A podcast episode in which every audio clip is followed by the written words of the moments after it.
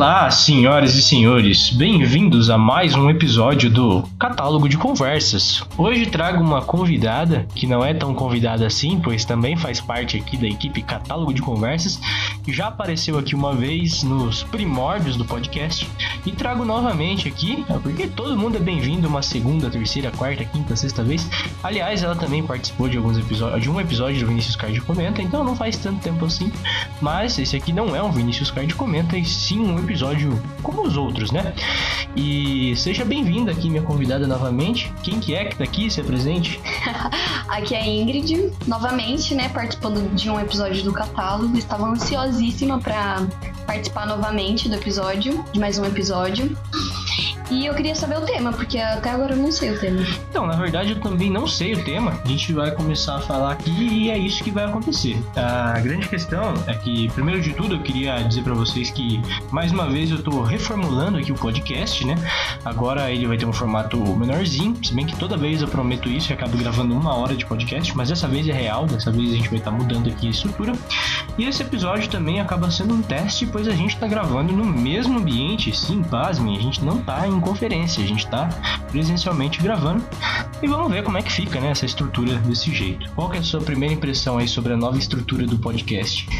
Ah, é bem diferente, né? Participar assim, cara a cara, é muito mais convidativo, né? Eu me sinto muito mais à vontade conversando com você e gravando do que eu na minha casa, porque às vezes é muito complicado, né? Gravar longe um do outro. É, o gravar pessoalmente tem seus prós e contras, né? O pró é que fica menos tempo de resposta entre o da conversa, né? Não tem aquele delay do Discord nem nada do tipo. É, outra vantagem também é que esse cara a cara, essa presença dá um outro ar pra conversa, né?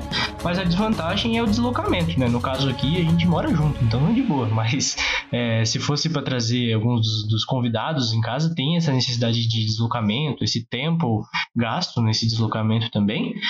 E fora isso, também, o, único, outro, o outro problema de fazer isso presencialmente é a estrutura de gravação, né? Porque precisa de um equipamento legal. Aqui, no caso, a gente está gravando com apenas um microfone, mas o ideal seria ter uma estrutura legalzinha, com mesa de som, microfone individual. Enfim, a gente faz o que tem, né? Obrigada, obrigada. Caralho, eu tô fazendo o que eu preciso, essa porra. Olha só! Gabriel! Se a Rolane aqui hoje para a gente falar sobre o assunto né, desse, desse ano, de certa forma a gente falou em todos os episódios de alguma forma, mas voltado para uma outra ótica que é a ótica do EAD, grandes faculdades aí. Eu entrei de férias tecnicamente hoje, né, que ontem foi minha última prova, espero ter passado em tudo, e a gente vai trazer aqui alguns destaques, pontos positivos e pontos negativos da aula EAD, fazendo esse comparativo aí em relação à aula presencial. É, eu queria começar te perguntando: é, você, no começo, quando foi introduzida essa ideia de ter aula online, qual, qual foi sua percepção? Você teve uma ideia positiva? Putz, que legal, vou ter aula EAD. Você pensou, nossa, que merda, aula EAD. Hum, eu nunca gostei muito do EAD, né? EAD lá na minha faculdade corresponde a 20% das aulas, né? Uhum. E eu nunca fui muito bem porque eu odiava assistir as aulas naquele site horrível que é o site da faculdade. Mas eu gostei da ideia porque eu ia ficar mais tempo em casa e, consequentemente, ia me dedicar um pouquinho mais ao meu trabalho, né? Que eu, que eu trabalhava. E, e eu poderia me dedicar um pouquinho mais e deixar a faculdade um pouquinho mais de lado, né? Já que eu ia poder assistir as aulas quando eu quisesse, porque elas seriam gravadas. E, consequentemente, fazer minhas provas com mais tranquilidade, já que eu não precisava é, estudar tanto, né? Uhum. E eu, eu acho que isso é um pouquinho ruim, porque deixar a faculdade de lado, sendo que é algo que vai fazer com que você tenha um profissionalismo muito maior de lado para poder trabalhar. Eu acho isso muito ruim, mas eu gostei da ideia. Eu até me acostumei no começo. Achei que seria bem legal, principalmente pelo fato de que eu não precisaria acordar muito cedo. Uhum. E porque eu odeio acordar cedo, então isso não seria mais um problema. E, e eu achei a ideia muito legal, mas depois ficou muito chato. Eu odiava as aulas, porque tinha que acordar cedo do mesmo jeito. Então, troquei, troquei dois por meia dúzia. É, não é nem que você tem que acordar cedo do mesmo jeito, mas é que você passou a dormir mais tarde, né? É. Porque você sabia que no outro dia não precisava acordar tão cedo assim. Exatamente. É, eu também, quando falaram que ia ter EAD, eu também tive uma ideia positiva da coisa, mesmo eu nunca tendo aula EAD, né? Depois eu até a gente pode discutir a questão se é aula remota ou se é EAD, né? Eu também tenho uma matéria EAD por semestre na faculdade, só que ela é totalmente diferente do que é o EAD que a gente tá tendo agora durante a pandemia, né? Um EAD bem merda mesmo, que você entra lá, tem umas apostilinhas bem vagabunda para ler e você responde umas questãozinhas fim de papo. Mas eu também, é, eu faço faculdade em São Paulo, na Liberdade, então quando eu fiquei sabendo que ia ter AD, muito bom, né? Porque não precisava pegar trem todo dia mais, e nem era uma possibilidade, já vista que o coronavírus estava tava comendo aí o mundo, né? Comendo o Brasil. E então eu fiquei muito feliz com a ideia, não fazia a mínima ideia de como seria, né? Porque eu nunca tinha feito conferência, né? Por sorte, a minha faculdade ela respondeu muito bem a, ao tempo, né? Logo uma semana só a gente teve entre as aulas presenciais e as aulas remotas, né, um tempo de pausa, que foi o tempo deles conseguirem ajeitar a plataforma online e fazer com que funcionasse e de fato não teve muitos problemas. Mas aí vem a questão, e depois de algum tempo tendo aula EAD, né? Qual que são os pontos aí que são positivos e negativos? Então, logo que eu comecei, logo que começou, né, as aulas remotas, eu tinha me transferido de faculdade. Hum. E a nova faculdade não tinha nenhum sistema de AD, porque lá é 100% presencial, né? E aí foi muito difícil porque a faculdade não tinha site, a faculdade não tinha nenhuma estrutura e a gente estava tendo aula pelo pelo Classroom uhum. e pelo Google Meet. Que são duas plataformas que são boas até você começar a enjoar delas e cansar e ficar estressado porque tem muitos fatores, né? Tanto pela sua internet, tanto que o professor ele não consegue dar uma aula completa ou não consegue transmitir o que deveria ser transmitido na aula que deveria ser presencial. Uhum. E basicamente isso, e você?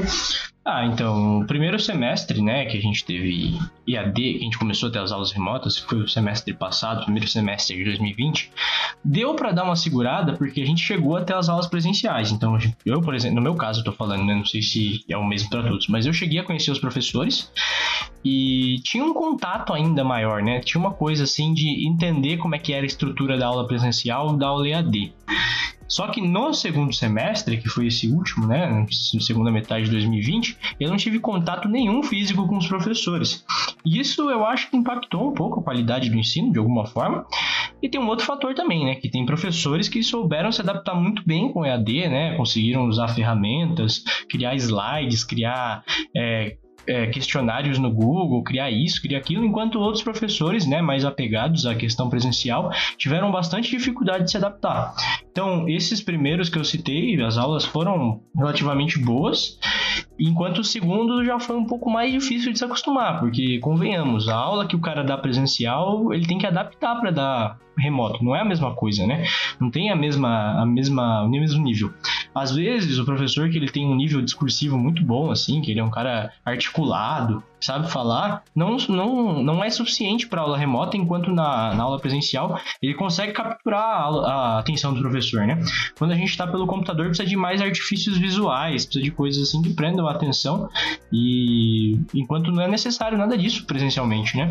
Eu, é, eu acho que esse é um dos, do, um dos piores problemas que eu enfrentei, particularmente, foi conseguir prestar atenção nas aulas. Eu tenho professores muito bons, porque quando passou o segundo o, o primeiro semestre, eu voltei para antiga faculdade, porque eu não estava aguentando a a estrutura da faculdade, né? Uhum. Era ruim, não tinha não tinha nada de assim, não tinha nenhuma estrutura. Principalmente nesse sentido de é, uma boa aula, né? E eu tava sentindo que eu não tava aproveitando nada. E aí eu retornei para a faculdade e consegui me adaptar um pouco mais ao que estava ao EAD, né, que são as aulas remotas. E tem professores que apesar, porque a gente julga muito pela idade do professor, né? Uhum. Quanto mais velho, mais ele não, ele não tem essa, esse contato com, com a tecnologia, mas foi totalmente ao contrário. Os professores mais novos que eu tenho, acho que tem, eu tenho um professor que tem 27 anos, né? E ele, assim, ele é muito novo pra tá dando aula em faculdade.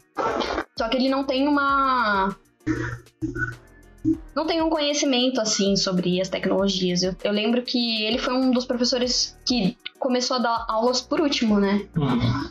Que as aulas dele eram mais assim. Ele mandar atividade, gravar vídeo e postar no YouTube ao invés de fazer as aulas. É, como fala? É aquelas que são Assíncronas. Assíncronas, né? Uhum. Ele dava aulas assíncronas. E já os outros professores, que tinham um pouco mais de idade, eles davam aulas síncronas. Pediam pra gente acordar no horário e, e entrar na aula, né? Com o link do, da sala lá que eles iam dar.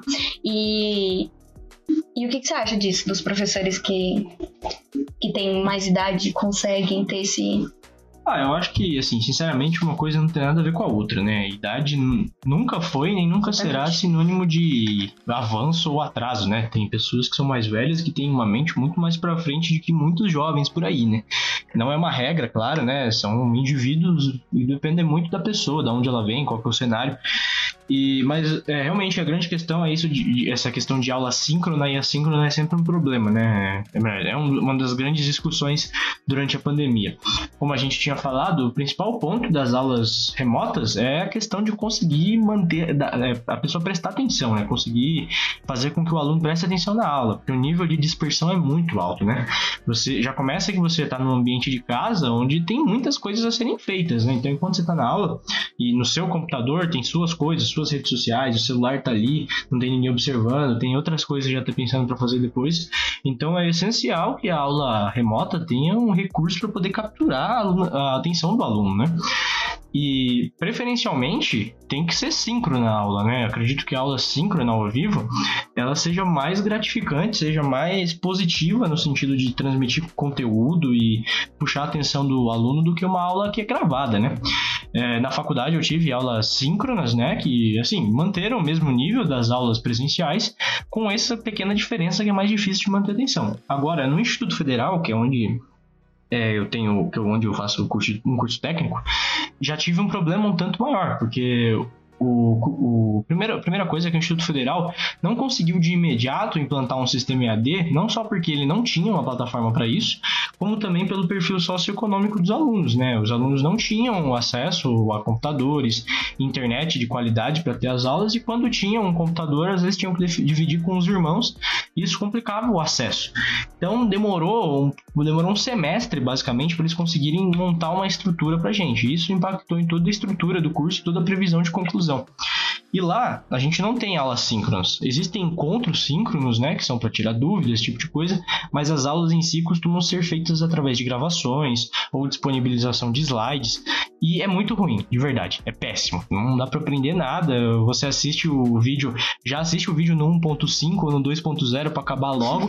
É, por mais que o professor se esforce para dar uma aula, por mais que ele tenha boa vontade, o que infelizmente muitas vezes não acontece, tem alguns professores que fazem com assim, uma vontade que, nossa, até, dá até gosto de ver, né?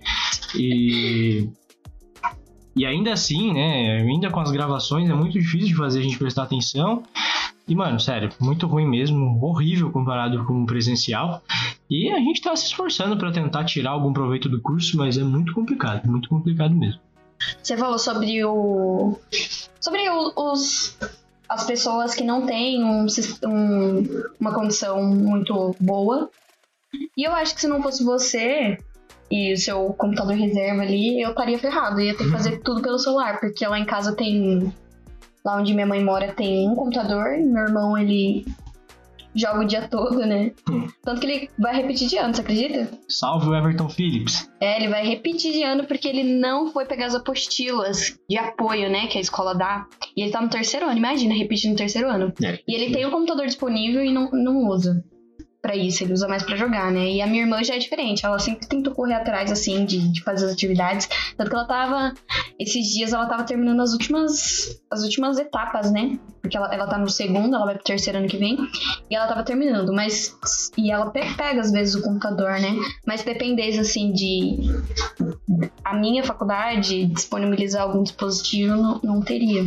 Você acha que a escola deveria disponibilizar? A escola não, né? A faculdade deveria disponibilizar algum tipo de equipamento? Para os alunos terem aula? É, aproveitando essa deixa, né? Não só respondendo a pergunta, mas também tocando em outro assunto importante, é, sim, com certeza, se existissem meios materiais para isso, a escola, a faculdade deveria disponibilizar meios, disponibilizar ajudas ou, sei lá, cobertura de internet, chips, qualquer coisa do tipo. Mas a gente sabe que a realidade econômica brasileira não comporta esse tipo de coisa, né? E o governo também não tem muito interesse em fazer com que isso aconteça. É, mas o que eu queria tocar aqui no ponto é que muitas pessoas têm ilusão que no Brasil todo mundo tem acesso a celular, né? E de fato, muita gente tem celular, mas não chega nem perto de todo mundo. E muitas pessoas vivem com celulares que não são adequados para tipo de para esse tipo de atividade, né? Tem pessoas que usam celulares que já são considerados antigos, que não suportam alguns é, softwares e outro tipo de coisa, Pocket. Galaxy Pocket aí, é, que não tem uma qualidade de vídeo, qualidade, qualidade de imagem e áudio, celulares que travam. Essa é a realidade do brasileiro, né? Claro que se você for nos centros da cidade, você vai encontrar pessoas com, com tecnologia, três computadores em casa, quatro computadores, notebooks, celulares, mas a grande realidade, a grande média brasileira, principalmente nesse cenário que a gente vive de desemprego, crise e tudo mais, é que tá difícil a situação. Você vê que as pessoas, assim, até pessoas mais humildes têm um celular com WhatsApp, com um plano pré-pago que seja, mas isso não quer dizer que as coisas estão boas. Essas pessoas, às vezes, eu imagino que as pessoas deixam até de comer para poder pagar a internet, porque gera um vício, né? Querendo ou não, as redes sociais geram um vício enorme. Mas ainda assim, a coisa não é tão boa assim, né? Vai ter gente falando sempre que, ah, mas consegue usar o celular para rede social e não consegue para ter aula, vagabundo. Mas eu pergunto, e você aí que tem tudo, você tá prestando atenção na aula? Eu não tô, eu tenho tudo, eu não tô. Então, assim, sinceramente, eu acho que é um argumento muito bosta, tá ligado? Mas faz parte. Voltando ao foco principal, é, algumas faculdades forneceram chips para a internet. É, houve um projeto no Instituto Federal, um programa de arrecadação de tablets, esse tipo de coisa.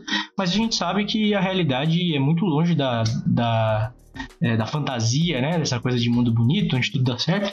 Não é bem assim, é bem assim que a banda toca. Obrigada, obrigada. Caralho, eu tô fazendo o que eu preciso, essa porra. Olha só! Gabriel!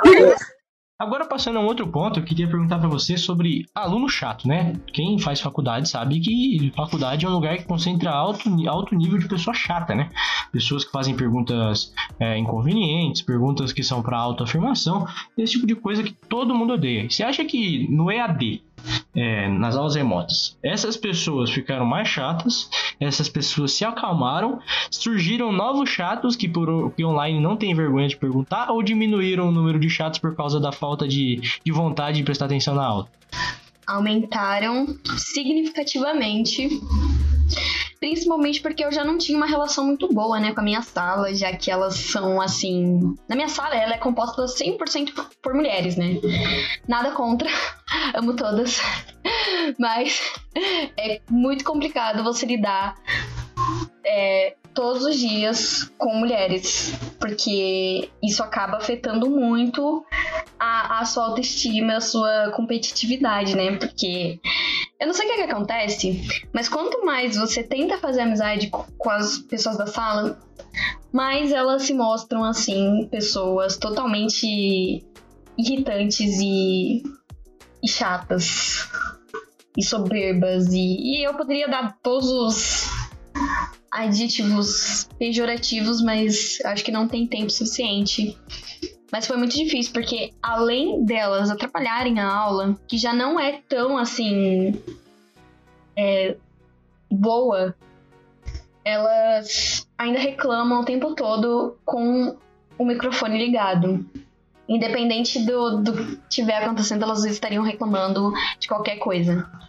E isso prejudicou muito as aulas prejudicou totalmente, assim, o desenvolvimento, né, do professor, principalmente o professor ficava de saco cheio, tanto que no começo as aulas teriam que ser ligadas o microfone a câmera e as últimas, no último, no último semestre, do último trimestre, assim, as aulas foram foi proibido, né, ligar o microfone na hora em que o professor estivesse falando, porque nem o professor estava aguentando mais responder perguntas óbvias e perguntas desnecessárias na aula. Uhum. É, a gente, eu vejo da mesma forma, né? Minha faculdade, ela ela tem uma plataforma que é boa, uma plataforma que permite que você abra o microfone, abra o vídeo, mas também que permite que os professores configurem para que não seja possível é, que os alunos usem o, as ferramentas de áudio e vídeo. A grande questão é que a senhora FMU teve a grande ideia esse semestre de juntar a sala, né? E então, tinha muita gente na sala, muita gente mesmo. Todas as aulas tinham mais de 100 pessoas. E aí os professores em geral desabilitavam a opção de abrir o microfone para evitar esse tipo de coisa, né? Porque sempre que todos os professores que deixavam aberto, em alguma aula tinha um cara que deixava o bagulho aberto sem querer, ficava um barulho de fundo, um ruído desgraçado. Então eles resolveram tirar na maior, na maior parte dos casos. Então, nosso, nossa ferramenta de pergunta é o chat, né? Você tem uma opçãozinha no Blackboard que é levantar a mão, né? Como se quisesse fazer pergunta e o professor recebe a notificaçãozinha e você manda a pergunta no chat. Só que isso abre margem para as pessoas perguntarem qualquer hora e as pessoas perdem um pouco da vergonha online, né? Então, brotava pergunta atrasada, pergunta nada a ver e etc. E a outra questão também é que esse semestre foi o primeiro que a gente teve direito do trabalho, então surgia pergunta pessoal, né? Pergunta assim, tipo, ah, meu tio não sei o que, não sei o que, minha avó não sei o que, não sei o que, não, porque minha mãe trabalha com tal coisa. E isso causou uma certa treta na sala, porque o que acontece? É, a gente não conseguia ter aula, porque toda hora perguntava, e o professor gostava das perguntas, né, para movimentar a aula, então a gente não conseguia avançar na matéria. Aí a gente chegou a um acordo no grupo da sala de, tipo, parar de fazer perguntas, sabe? Deixar a pergunta pro final, ou então anotar as perguntas e depois fazer pro professor.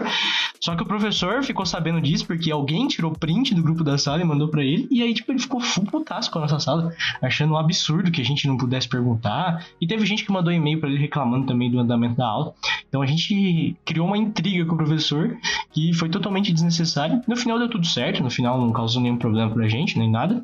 Mas, enfim, dá só para ter uma uma perspectiva dos problemas da aula online, né? E, enfim, são, é muito engraçado a aula online, porque muita gente começou a fazer pergunta, muita gente começou a perguntar, a perguntar e outras pessoas que em sala eram, eram, extremamente chatas, né? Tinha aquela necessidade de levantar a mão e fazer alguma pergunta ou fazer alguma suposição totalmente teórica que tirou da bunda. Essas pessoas sumiram da aula online porque agora não tinha mais como se autoafirmar, né? Como não tinha a possibilidade de abrir o microfone, a pessoa não ia ter a voz dela escutada, então a pessoa resolveu ficar quieta. Minha sala, como eu disse, é composta 100% por mulheres. Porque o único menino que saiu, ele saiu, eu não gostava dele também, porque todos os trabalhos eu fazia com ele nos primeiros semestres e eu fazia tudo. Ele não fazia merda nenhuma, né? E ele sempre ficava com notas altas porque a tia dele era uma das professoras da faculdade e ele se aproveitava disso para ganhar nota. E depois de um tempo eu percebi que a minha sala é composta por mulheres que têm mais de 35, tem 40, varia, né? Tem até uma moça, uma, uma, uma senhora, que tem 60, 60 e poucos anos. E eu, como eu faço faculdade de pedagogia, né? É, eu achei isso muito legal, porque depois de tanto tempo, ela voltou a estudar e voltou a, a querer alguma coisa pra vida dela, né? Uhum. E só que ela tava com muita dificuldade em, em mexer no celular, tanto que ela pedia pros netos dela, né? Quando moravam com ela. Aí ela tava explicando pra gente que os, o neto dela teve. Os netos dela teve que mudar de cidade, se eu não me engano.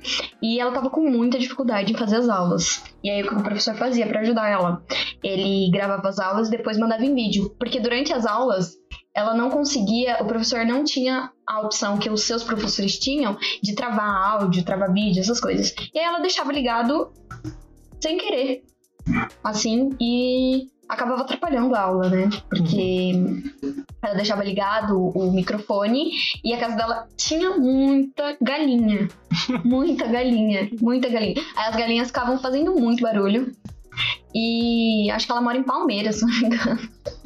E aí o professor teve que meio que falar para ela que teria que, as aulas teriam que ser particulares, basicamente. E ela achou aquilo muito ofensivo. O que você acha disso? Ah, eu acho que o ensino online ele é muito exclusivo, né? Exclusivo no sentido de exclusão, ele exclui muitas pessoas, né? Esse é um caso que é muito difícil de lidar porque, de, de fato, não tem como se exigir de uma pessoa idosa que ela se adapte à, à tecnologia, né? É muito complexo o caso, né? Ainda bem que, ainda bem assim, né? Os professores tentaram fazer alguma coisa para tentar ajudar, né? Apesar de ela se sentir lesada por isso, mas paciência, é um contexto que não tem muito o que fazer, ainda mais para ser idosa, ela faz parte do grupo de risco, então ela é um dos principais de ficar em casa, né? Mas é muito difícil mesmo, isso atrasou a vida, né?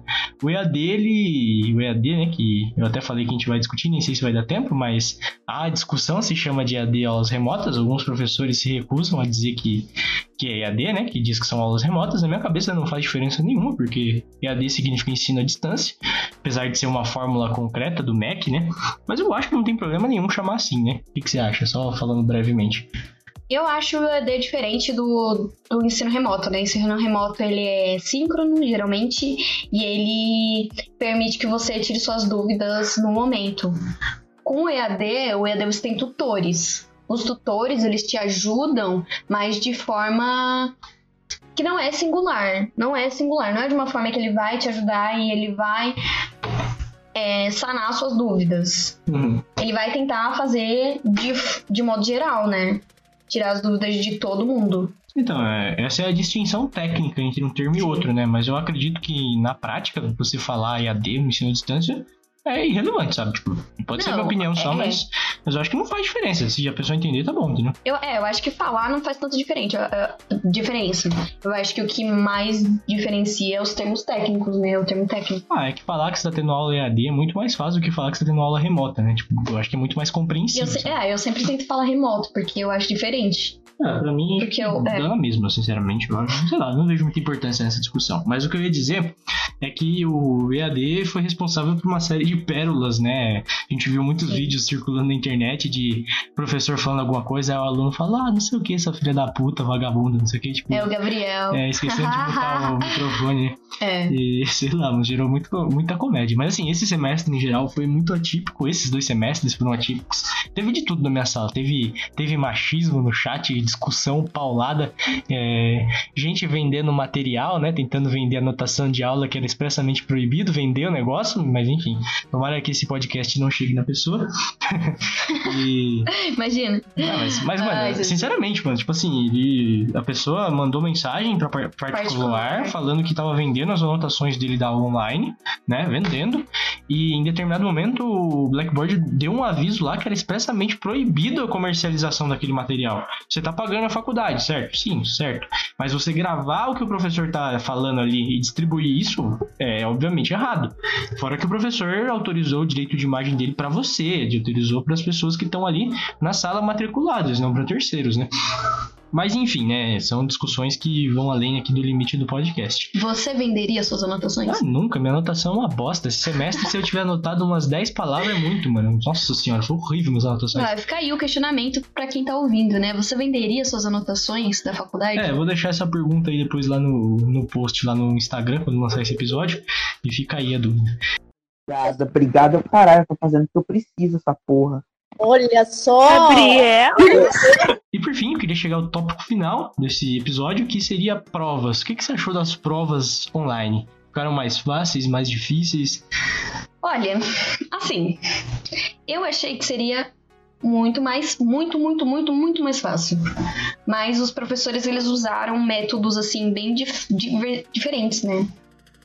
Que foi, ao invés deles, pass deles passarem realmente provas, eles pediam pra gente fazer fichamento, pediam pra gente fazer é, algum texto de opinião, alguma redação, é, algum, algum texto argumentativo sobre o que ele tivesse falado na aula e sobre o assunto que a gente estava discutindo, né? Então acho que não teve muita diferença, porque teve um trabalho que eu fiz que deu acho que quatro, cinco páginas. E eu acho isso muito mais difícil do que uma prova, porque a prova, dependendo, dependendo do que ela fosse, por é, alternativa, alternativa ou dissertativa, não faz diferença, né? É uhum. muito, e eu achei isso muito legal da parte dos professores, porque independente assim do que a gente tivesse escrito, se ele visse que a gente se empenhou para fazer aquilo, ele tentava de toda forma dar a nota que a gente merecia, né? E teve até uma professora que passou uma autoavaliação. Eu nunca tinha feito uma prova de autoavaliação. E eu achei muito legal, eu achei bem diferente. Ah, então a minha faculdade ela, ela mudou o sistema avaliativo no primeiro semestre, mudou completamente, e no segundo semestre ela mudou de novo, né? Então, assim, nossa, uma bagunça total. Mas no curso de direito, pelo menos na minha faculdade, a maioria das coisas são prova. A gente tem um trabalhinho lá que vale um ponto, e assim, meio que whatever, né? Você faz de qualquer jeito, é um negócio geralmente simples. E esse semestre, esse trabalho de um ponto ainda foi autoavaliativo, né? Então já viu. Mas as provas, em geral, no primeiro semestre, o problema foi o volume de provas, que a gente teve muitas. E elas não eram exatamente difíceis, complicadíssimas, mas estavam no nível normal das aulas presenciais. Mas a, a, vantagem é que a gente podia consultar, né? Tinha todos os instrumentos. Quer dizer, podia consultar, não, né? Logicamente falando, a gente não podia consultar, mas a gente a sabe que a recomendação é que não, é. não consulte. mas a gente sabe que a grande maioria fez o que fez, né? Daquele jeitão, né? E o segundo semestre, do contrário, os professores já sacaram que os alunos não adiantava, né? Que os alunos com certeza iam colar, iam colar, iam buscar, pesquisar.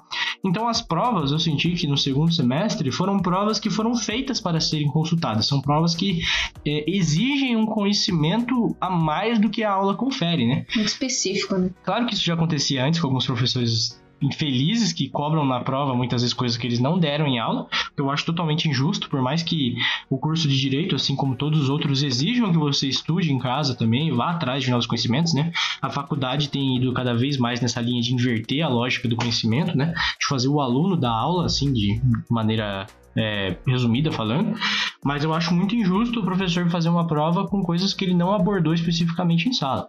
Mas enfim, isso aí é uma outra discussão.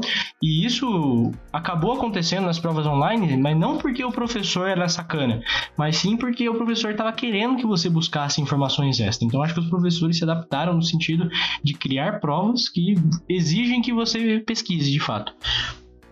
E isso tornou as provas é, não mais difíceis, mas manteve elas no, nos mesmos níveis de uma prova presencial.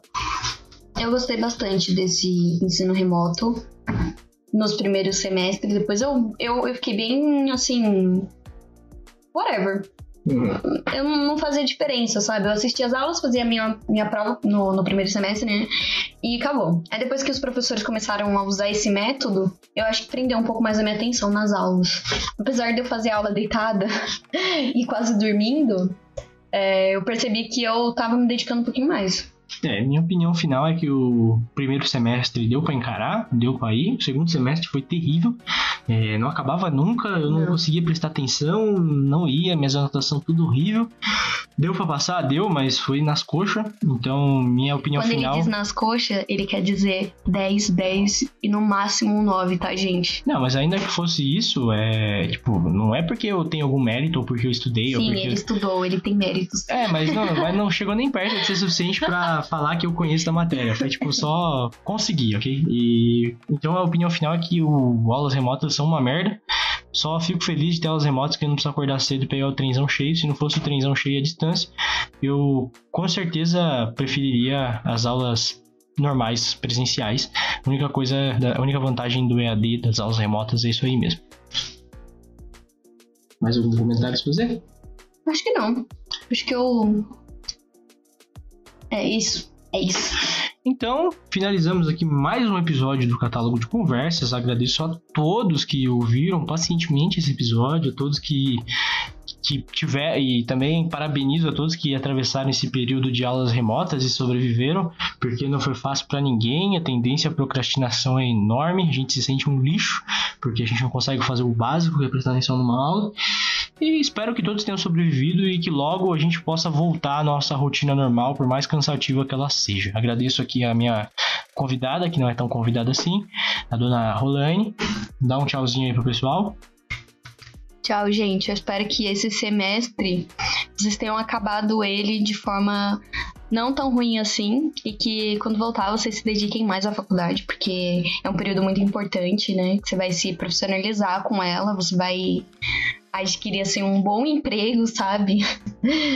você vai conseguir várias coisas com a faculdade, então eu acho que vocês deveriam se dedicar devem se dedicar quando as aulas voltarem para mostrar, né, que o, o ensino presencial ele, ele merece bastante importância, principalmente porque os professores eles se dedicam muito, né, a fazer uma aula boa e e ajudar a gente Alguns o mais deles, fácil. Né? Alguns.